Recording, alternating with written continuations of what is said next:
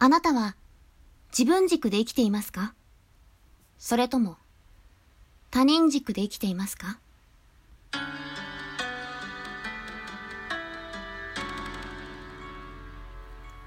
皆さんこんにちは、田中らぼたもちこです。ボイスクリエイターの田中らぼたもちこです。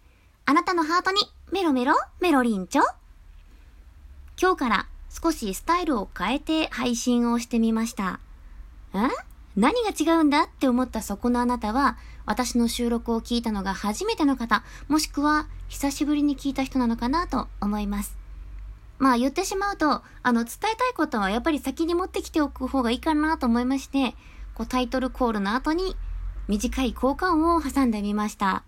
こうしてみるとやっぱりオリジナルのジングルとか効果音とかあったらいいなーって思ったりはしてしまいますが、まあ、自分の伝えたいことを伝えられれば私はそれでいいので、このまま進めていこうと思います。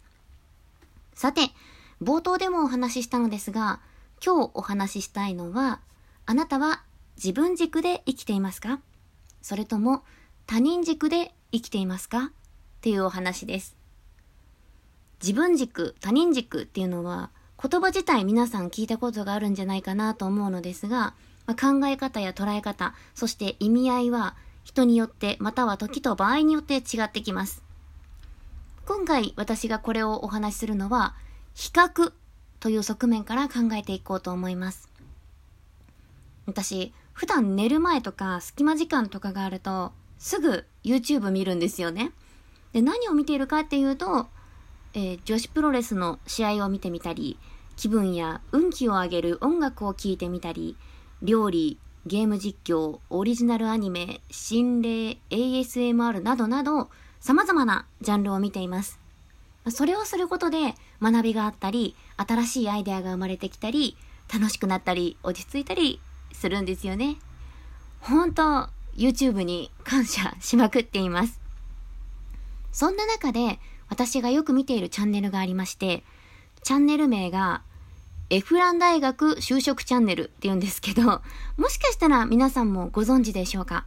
まあ、これはオリジナルアニメを作っているチャンネルなんですけど、毎回ね、こう展開が面白くて考えさせられることも多いんですよ。それでね、この最新作の比較室っていう作品を見たんです。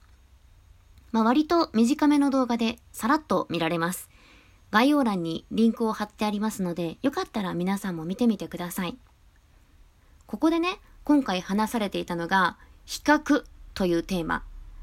最後まで見終えた時の私の感想は、うわぁ、その通りだなぁでした。動画の内容はまあ今回はしょるのですが、私がお伝えしたいのは、自分の幸せは自分基準で幸せなのですか？それとも誰かと比較して幸せなのですか？っていうことです。まあ、スマホの普及によって今までよりより手軽に様々な人の生活が見られるようになりました。ガラケーの時代には知り得なかった情報、つながれなかった人にも今ではボタン一つ、指一本で知ることができたり、つながったりできてしまいますよね。それによって自分と他人を比較する機会もこう自然と増えてきましたよね。今まで私たちが憧れていたのはテレビの中の人でした。だから同年代の人が活躍していてもなんかそこまで羨ましいって思ったり嫉妬したり焦ったりっていうこともなかったでしょ？テレビを通して手の届かない存在だったからこそ比較のしようがなかったんだと思います。それを思うと今はどうでしょうか？Twitter、インスタ、YouTube、そしてこのラジオトークでも自分とより身近に感じられる人たちの活躍がどんどん目に入ってきますよね。ラジオトークで言えば、ランキングやスコア、リスナー数等が見えてしまうからこそ、こう人気度だったり、その人の人望だったりっていうのを推し量ることができてしまって、それを見て苦しんでいる人もたくさんいるんじゃないでしょうか。どうしてこの人がって思う人ももちろんいるでしょ？より身近な人の活躍が許せない人だっていると思います。それは他人軸で自分の幸せを感じているから誰かと比較して自分の方が優れているって思うと安心できる。でも、自分の方が劣ってるって思うとイライラしたり、どうしようもなく悲しくなったりするんだと思います。自分と比較できてしまうから、それが気に入らなくなると、あることないこと噂してみたり、こう相手をね、陥れようとしてみたりするのでしょう。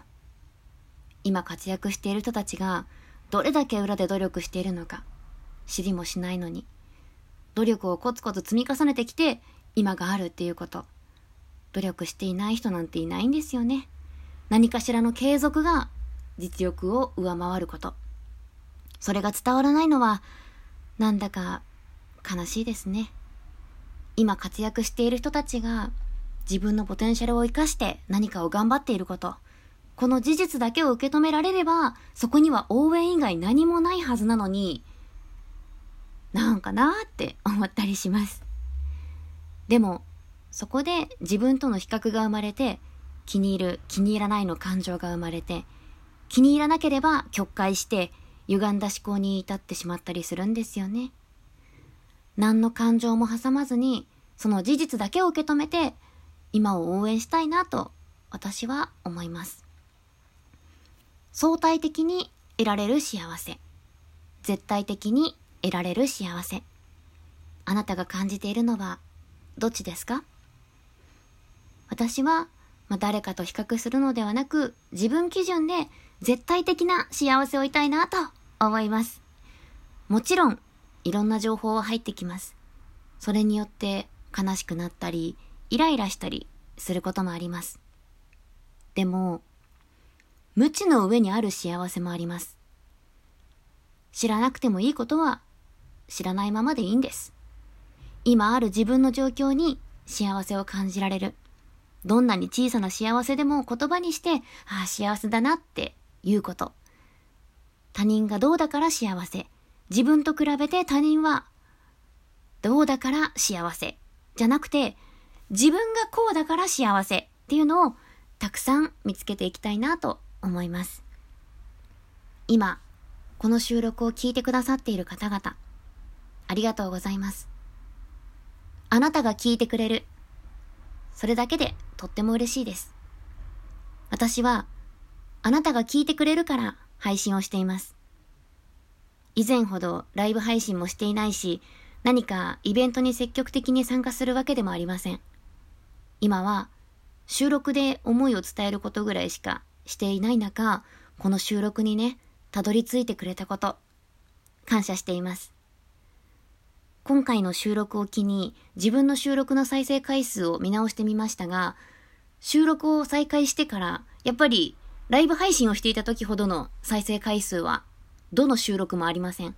でも、そんな中でも、私の声を聞いてくれる人がいるんだなって思うと、やっぱり うん、感動しますね。ありがとうございます。これからも、いろんな思いをたくさん込めて、配信をしていきたいと思っています。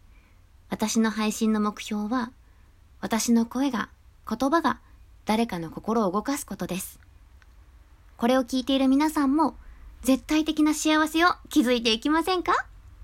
今日はそんな提案がしたくて収録を撮りました。はい。まあ、こんな感じかな。ここまで聞いてくださった皆様、ありがとうございます。また皆様にお会いできることを楽しみにしております。以上、棚からぼたもちこでした。バイバイ。